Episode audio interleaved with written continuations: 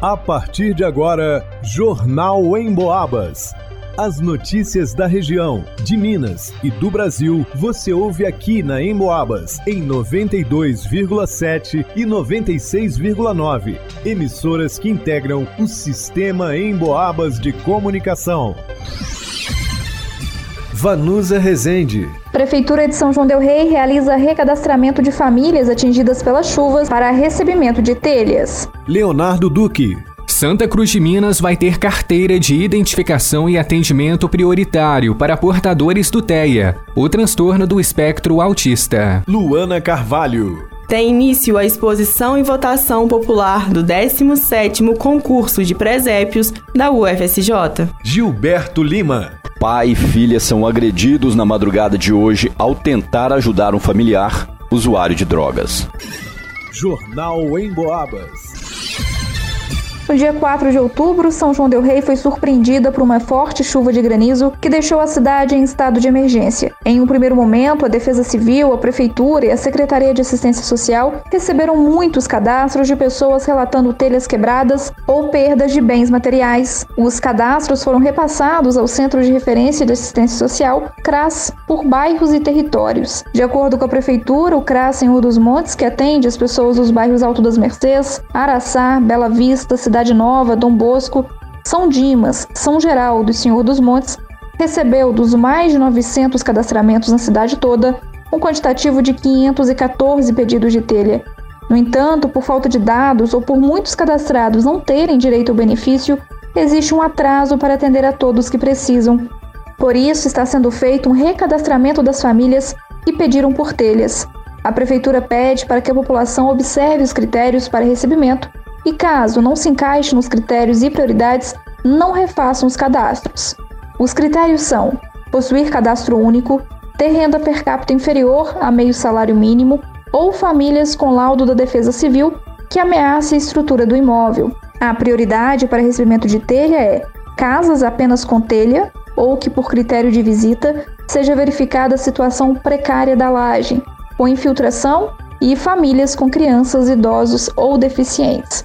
O recadastramento será feito durante os dias 7, 12, 13, 14, 15 e 16 de dezembro, no horário de 7h30 ao meio-dia e meia, no CRAS Senhor dos Montes, em novo endereço. Rua Batista Andrade, número 81, no bairro São Geraldo. Rua atrás da Igreja São Geraldo. É necessário levar o nome completo, CPF ou NIS em endereço completo. Não é necessário levar outros documentos, apenas os dados para consulta ao cadastro único. Para o Jornal em Boabas, Vanusa Rezende.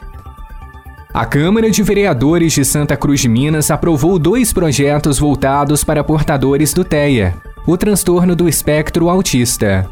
Os textos tratam da criação da carteira de identificação da pessoa autista e da garantia do atendimento prioritário nos setores públicos e conveniados à administração municipal aos portadores do TEA. Os projetos já foram sancionados e se tornaram leis oficiais. A autoria do vereador Victor Manuel. O parlamentar participou do Enfoco, transmitido pela 92,7 FM em Boabas Mais Informação, e explicou a iniciativa terá que ter né, nos estabelecimentos uma placa que já vem com todos aqueles atendimentos prioritários que a gente está acostumado e também o símbolo né, do autismo, que é muito bonito por sinal, né, Lida? É, com certeza. E, e aí o que que acontece? Vai ter, a pessoa vai chegar lá, a pessoa que tem um autismo, ela vai ter a prioridade que uma gestante tem, que uma pessoa idosa tem, porque nós sabemos, né, não dá para colocar todo mundo numa caixinha. Existem diversos tipos, né, de pessoas autistas, cada uma é de um jeito, né? Existem diversos graus.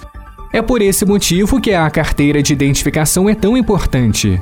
Uma pessoa chega no posto de saúde e fala assim: Ah, eu quero ter prioridade, eu sou autista. Mas como que a gente vai saber? Porque tem algumas pessoas, né, Leda, que o povo tem uma discriminação que acha que não é autista, é porque... porque na concepção das pessoas, o autista ele é uma pessoa totalmente de outro planeta, né? E a carteirinha vai ser identificação. Às vezes, até mesmo para um menino, um adolescente, às vezes se resguardar. Vamos supor que ele tá passando em algum local e aí ele tem alguma crise, que também acontece com pessoas autistas. Ninguém vai entender o que tá acontecendo com ele. Pode ser até mesmo que, independendo do caso, ele seja parado pela polícia, por exemplo. E como que ele vai se identificar e explicar o que está acontecendo com ele? Caso a lei seja descumprida ou negligenciada, o portador do TEA pode denunciar. Na hora que tiver as placas e as carteirinhas, qualquer pessoa, né, que tiver o TEA e ela for em algum estabelecimento que é conveniado com o público e também que é um ambiente público e ela for negligenciada, mesmo apresentando a carteirinha dela, imediatamente ela tem lá o livro de reclamação, ela tem a Câmara Municipal, entendeu? Tem o meu número pessoal, então a fiscalização acontece imediata, principalmente por Santa Cruz de Minas, né, ser a menor cidade do Brasil em extensão territorial.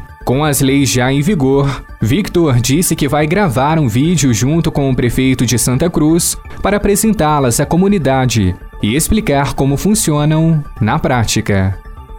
Para o Jornal em Boabas, Leonardo Duque. Já estão abertas a exposição e a votação popular do 17º concurso de presépios da UFSJ. O concurso, instituído em 2006 pela Universidade Federal, conta nesta edição com participantes de Ouro Branco, Conselheiro Lafayette, Juiz de Fora, Santa Cruz de Minas e São João del Rei. Dividido em duas categorias, presépio tradicional e presépio não tradicional, cada participante vai concorrer com uma obra em uma delas. A edição desse ano volta a acontecer de forma presencial no Espaço Solar da Baronesa. As premiações são para os três primeiros colocados de cada categoria. Para o primeiro lugar, o prêmio em dinheiro é de R$ 1.500. Para o segundo, R$ 1.000. E o terceiro lugar, 500 reais. A exposição vai até o dia 6 de janeiro, mesmo dia em que se encerra a votação. O Centro Cultural da UFSJ fica aberto das 9 às 8 horas da noite nos dias úteis e das 9 às 5 horas da tarde nos finais de semana e feriados.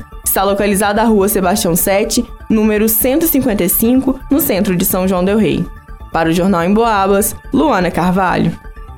Na madrugada de hoje, a polícia foi acionada a comparecer em uma rua do bairro Jardim das Rosas, em São João del Rei. O motivo seria que uma mulher de 30 anos e seu pai, de 60 anos de idade, haviam sido agredidos por um homem de 32 anos, irmão da solicitante. Segundo ela, seu irmão está viciado em drogas e vem subtraindo diversos pertences dos familiares para manter o vício. O indivíduo se mantém pelas ruas em locais incertos e, devido à vida desregrada que está levando, sua entrada na casa da família está proibida. Os familiares teriam inclusive trocado as fechaduras da casa, mas não foi o suficiente para impedir a entrada do cidadão, o qual pula o muro da casa para acessar a área do imóvel. E na madrugada de hoje, o indivíduo surpreendeu a família chegando muito alterado na área externa da casa, gritando e chutando o portão. E quando seu pai abriu o portão, ele entrou e começou a agredir seu próprio pai devido ao efeito negativo dos entorpecentes. Quando sua irmã saiu, ela correu em defesa do pai, sendo também agredida pelo rapaz. Diante da resistência do pai e da irmã, o acusado fugiu do local em seguida. Apesar das agressões, as vítimas alegaram não haver necessidade de atendimento médico. Os policiais saíram então em rastreamento pela região próxima, na tentativa de localizar o infrator. Para o Jornal em Boabas, Gilberto Lima.